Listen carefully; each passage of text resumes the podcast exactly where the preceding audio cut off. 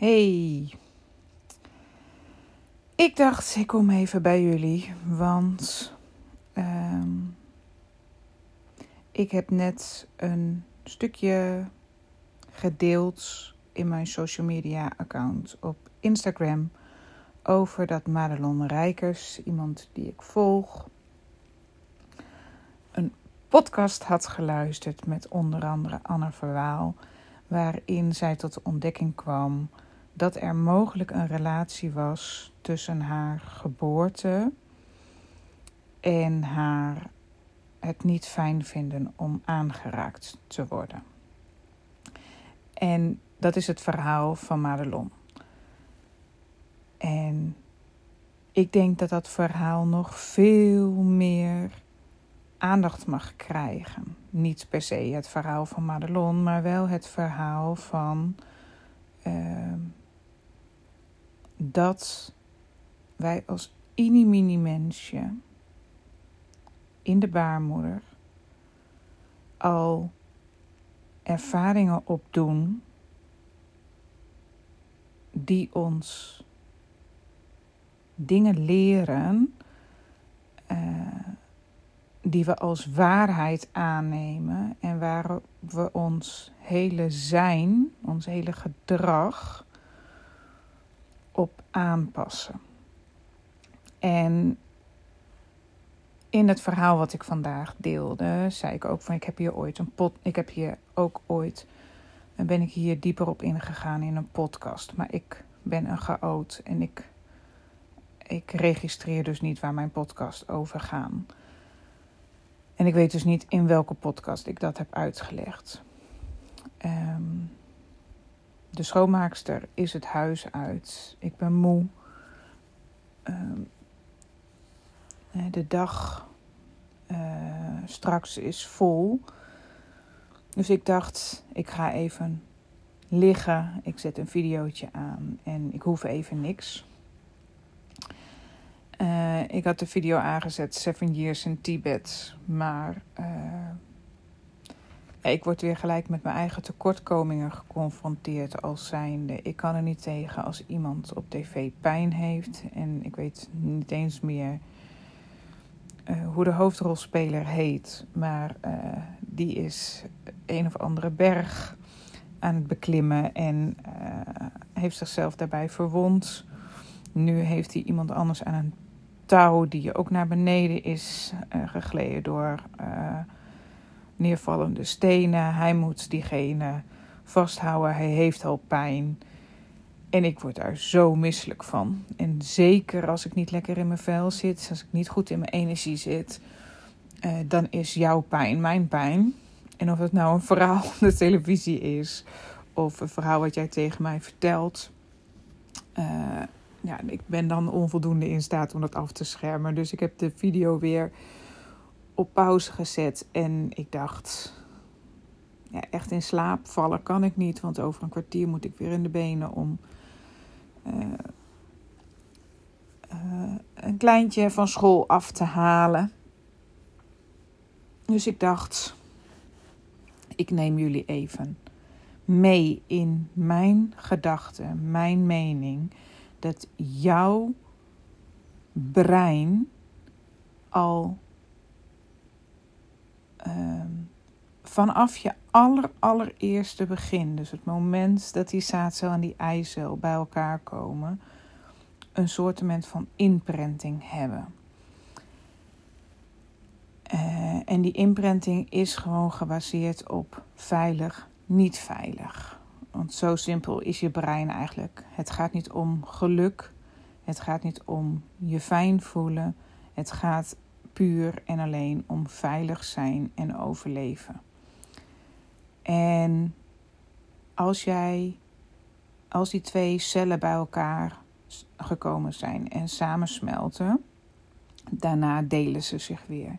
En die eerste twee cellen, die krijgen elk al hun eigen specifieke taak. En die ene cel, die krijgt als taak om je huid en je hele neurale systeem te gaan vormen. En die andere cel, die krijgt als taak de rest te vormen. En feitelijk kan je dus zeggen dat vanaf dat moment is je huid in wording en je neurale systeem in wording. Dus enorm met elkaar gelinkt vanaf het allereerste begin. Dus eigenlijk al. En het tactiele systeem, dus het systeem van voelen, uh, van de druk van het vruchtwater op je voelen, van de warmte op je lijf voelen. Uh, en, en, en, dat is eigenlijk het eerste, de eerste input die jouw brein in wording, jouw neurale systeem in wording krijgt. Dus ook het eerste wat je brein uh, registreert als zijnde veilig. Nou, gedurende jouw tijd in de baarmoeder en gedurende jouw geboorte en de eerste uren daarna, uh, ga je eigenlijk van een in principe de meest veilige plek waar je kan zijn. De plek waar alles klopt. De temperatuur klopt. Uh, je, je, voedselvoorziening klopt. Uh, je wordt beschermd tegen buitenaf. Het is het meest veilige plekje in principe. Hè? Als zeker als je een gewenst kindje bent. Is het de meest veilige plek waar je kan zitten. En dan komt dat geboorteproces, wat natuurlijk een, een trauma op zich is. En dan ben je daarna in de echte wereld, de wereld waar je de rest van je leven moet blijven. En daar klopt de temperatuur niet. Daar klopt. Eh, dan moet je zelf aan de gang om je zuurstof te krijgen. Daar moet je zelf aan de gang om je voedsel, je energie te krijgen. Dus eh, hoe fijn en veilig en hoe goed geregeld het was, zo abnormaal aan de andere kant zitten daarna. En dat is natuurlijk voor iedereen zo. Alleen bij sommige mensen is dat hele geboorteproces en de eerste uren na die geboorte, waar jij dus volop in het trauma zit, nog een stukje traumatischer. En, uh, en natuurlijk kan het zo zijn dat jij om redenen, genetische redenen of, of uh, uh, trauma's die doorgegeven wordt, nog gevoeliger kan zijn. Tenminste, zo geloof ik dat. Um, het loont dus de moeite om met jezelf terug te gaan naar die tijd. En sowieso de eerste zeven, acht jaar van jouw leven is jouw brein naarstig op zoek naar uh, redenen waarom het in situaties veilig is of niet veilig is. En, en dat in die periode wij als mini-mensjes, als kindjes, als, uh, ja, als, ontzettend afhankelijk zijn van onze ouders, die ons de veiligheid geven om in leven te blijven, die ons het, het, het eten geven, die ons uh, uh, ja, die er letterlijk voor zorgen dat we warmte om ons heen hebben. En die ons hopelijk liefde geven. Uh, van die ouders zijn wij afhankelijk. Dus onze veiligheid, onze overlevingskansen liggen erin dat, uh, dat onze ouders die veiligheid kunnen blijven geven. Kunnen, dat die, die veiligheid gewaarborgd worden. En die veiligheid is dus gelinkt aan je ouders. Of de andere belangrijke volwassenen in jouw leven. In die fase. Dus jouw brein is in die fase heel erg gefocust om te leren wat is veilig, wat is niet veilig. Dus heel veel um, wat ons brein als waarheden heeft geregistreerd als zijnde. Deze situatie is veilig. Want tik, tik, tik, tik, tik. En dit is onveilig, want zus zo. Dat hebben wij gebaseerd in die eer, op ervaringen uit de eerste periode van ons leven. En dat zijn dus geen bewuste voornemens geweest. Dat zijn geen bewuste conclusies die we hebben getrokken. Dat gebeurt allemaal um, op behoorlijk onbewust niveau. En om je daarin een stuk mee te nemen in de puzzelstukjes die ik de afgelopen tijd uh, op de goede plek aan het leggen ben. Um, heb ik een hele tijd geleden een meditatie gedaan. En die meditatie ging over vier stoelen. Als je op mediteert, dan kan je naar een, een, een stukje van je zijn gaan waarin je je mee laat nemen door uh, ja, eigenlijk gedachten, gevoelens, een zijn die er misschien altijd wel is, maar wat altijd overklast wordt door uh, ja, het, het cognitieve, het, het normale uh, denken in je leven. En dat normale denken in je leven ja, liet ik los. En in die meditatie zat ik op vier verschillende stoelen. En de eerste stoel was de stoel van gezondheid. En ik moest voelen hoe ik mij voelde op die stoel. En daarna ging ik op de stoel relaties zitten. Vervolgens op de stoel werk. En als laatste op de stoel financiën, geld. En toen ik al die vier stoelen gehad had, moesten we in het midden gaan staan. Allemaal in die meditatie. En moesten we voelen welke stoel ons het meest trok. Maar, zei hij, het kan zijn dat er een vijfde stoel trekt. En op het moment dat hij dat zei, zat ik al op die vijfde stoel. En ik wist totaal niet waar de vijfde stoel voor stond. Later werd duidelijk dat die stoel stond voor de wereld is geen veilige plek. En ik zat goddelijk op die stoel. En ik kon er niks mee.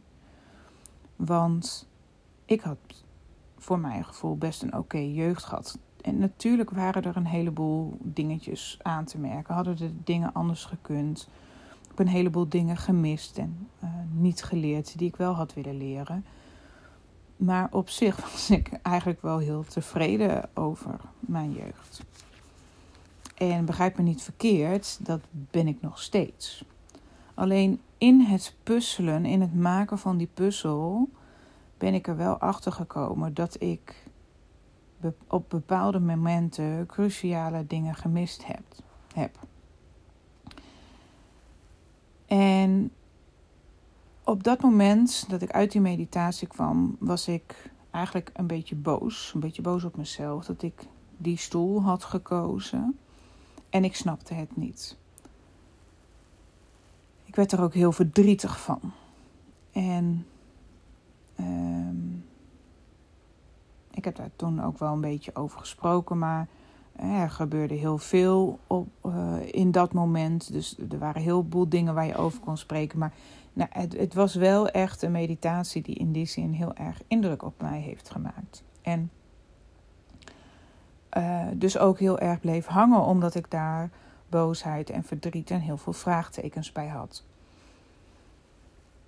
Niet heel veel later herinnerde ik mij een gesprek met mijn vader. En mijn vader en ik praten natuurlijk best wel met elkaar. Maar um, nou, laten we zeggen dat ik nooit echt heb geleerd om echt te praten. En dat is denk ik ook het enige echte gesprek wat ik mij uh, kan herinneren. En mijn vader zei: uh, Ik vroeg mij af of dit het leven was wat ik wilde leven. Ik zag geen andere opties. Ik heb gekozen om in dit leven te blijven. En toen kwam jij.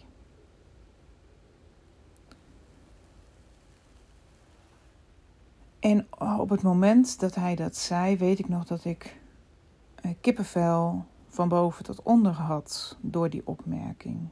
En ik vond het een echte de koning opmerking. En wat is een de koning opmerking? Een opmerking die zo uit je lippen, hè, tussen je lippen vandaan komt. Die, uh, nou, de sfeer in één klap uh, kan doodslaan, zeg maar.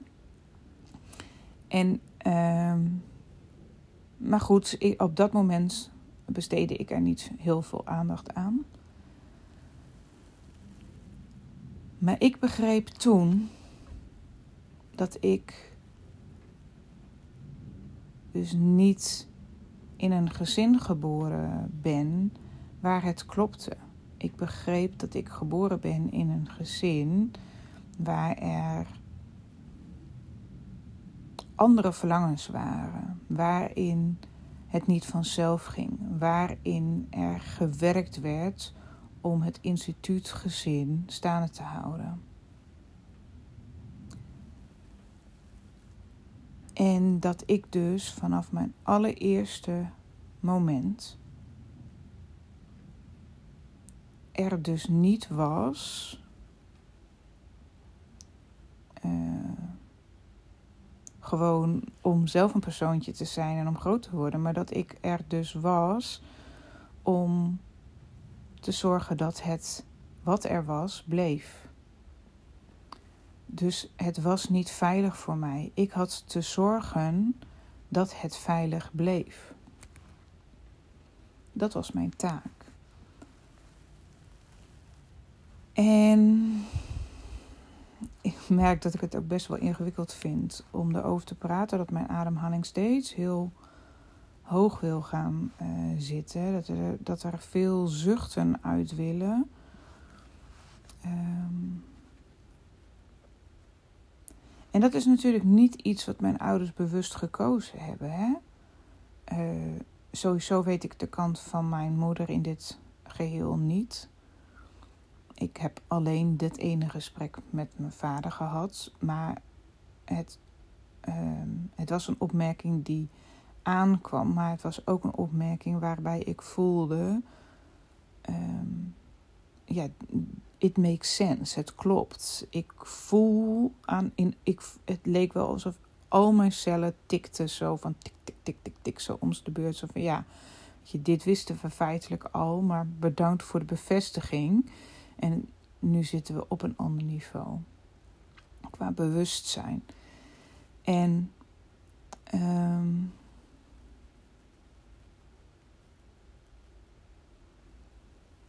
ik denk dat omdat mijn ouders dus niet de droomrelatie hadden die zij werkelijk eigenlijk zichzelf gegund hadden en elkaar gegund hadden. En uh, dat er dus een soortement van, ja, laten we het maar noemen, agenda hing aan, het, aan mij. En dat ik daardoor in mijn onderbewuste, in de energie die er tussen mijn ouders hing, in de energie die waarschijnlijk ook in mijn moeder zat, altijd het gevoel heb gehouden dat ik zelf heb te zorgen dat de wereld een veilige plek voor mij is. Dat het dus altijd werken is, maar nooit ontspannen. En daar ben ik natuurlijk de afgelopen jaren heel erg hard mee bezig, omdat te, in de basis te veranderen. En ik denk dat dat de core business is van wat ik bij Mooi Rechtop doe. Dat onbewuste verhaal, dat onbewuste,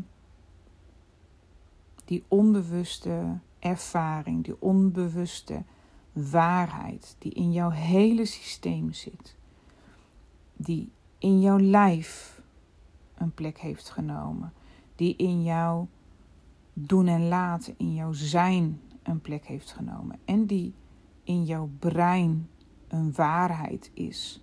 Waarop jij dus veilig, onveilig uh, creëert. Dat, die, ja, dat ik daarmee aan de slag ga. En um, alle klanten, ik zou bijna zeggen alle dames, maar ik heb ook een hele leuke heer als klant gehad, komen tot ontdekking dat ze allemaal weer teruggaan naar bepaalde momenten in hun vroege begin. En niet per se in hun geboorteproces, ook gewoon wel erna. En um, en, en dat er daarna uh, duidelijk anders gehandeld wordt in hun doen en laten. En ik ben daar natuurlijk met mezelf heel erg mee bezig. Ik ga ondertussen even verlichten. Ehm, door met mezelf en met mijn lijf en met mijn reflexen bezig te gaan. Maar ik ben daarvoor ook een opstellingstraject ingestapt bij Gera van Inzicht. En eigenlijk een heel belangrijk inzicht, wat ook wel hier aan gekoppeld is, heeft zoveel in mijn lijf in gang gezet.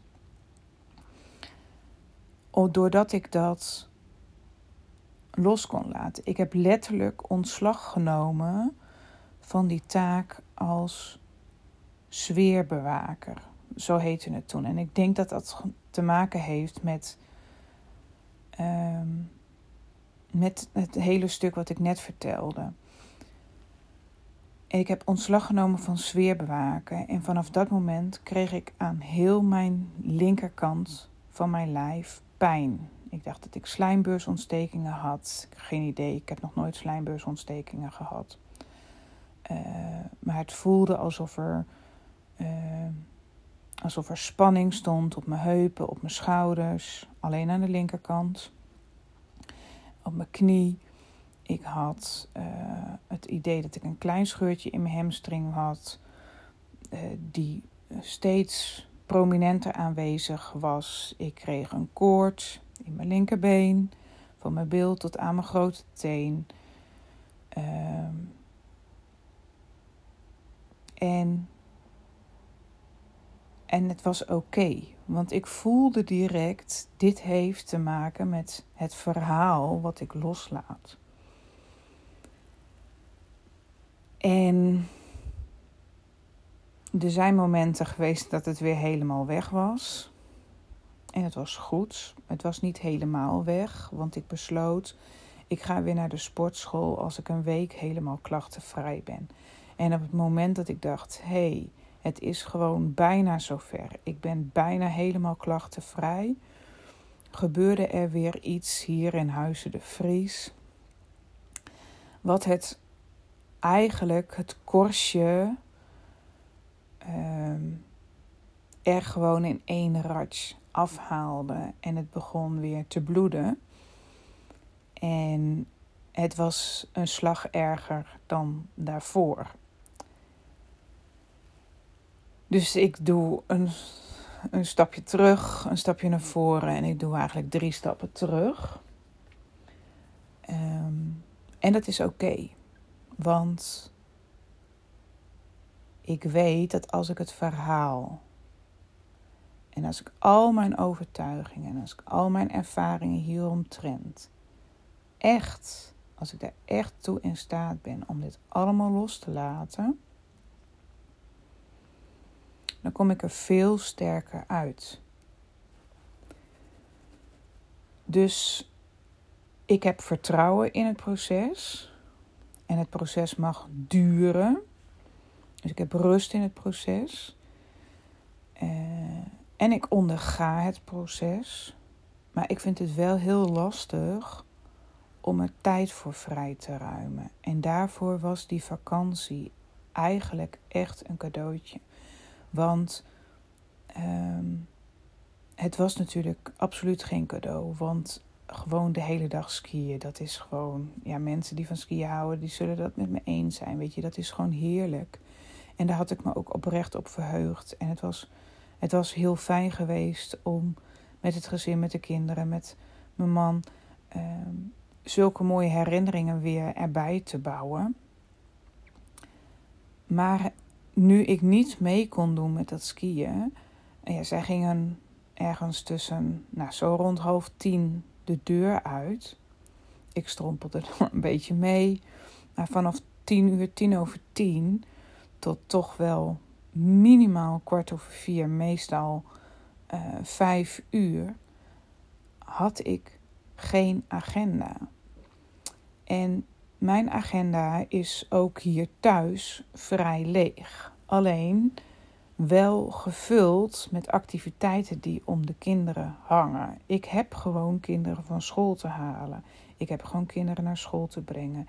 Ik heb kinderen te begeleiden naar sporten. Ik heb, uh, ja, ik, ik heb uh, de natjes en de droogjes te regelen van de kinderen. Ik heb ervoor te zorgen dat er boodschappen in huis zijn. En ik heb ervoor te zorgen dat de was en, en al het andere gewoon gebeurt.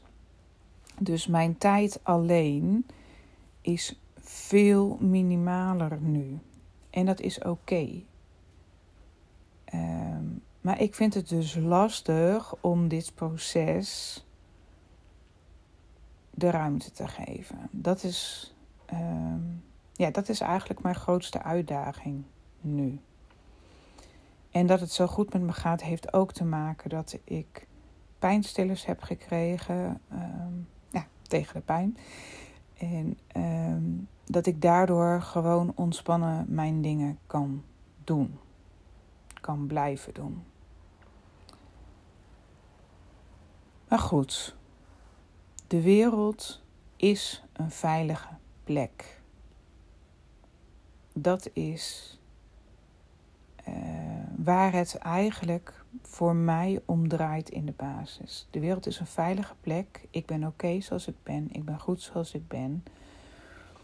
Ehm, met alles wat er bij mij komt. En ik mag gewoon fouten maken. Ik hoef niet perfect te zijn. Ik hoef niet de sfeer te bewaken. Ik hoef niet verantwoordelijk te zijn voor alles en iedereen. Ik hoef niet voor alles te zorgen. Ik, er mogen gewoon eieren op de grond vallen. Uh, ik hoef ze niet allemaal op te vangen. En uh, nou, zo gedurende de, een week thuis um, ja, loop ik meer tegen dingen bij mezelf en in de relatie met de mensen hier in huis aan dan ik met de vakantie deed. En op sommige dingen ben ik trots, sommige dingen helemaal niet.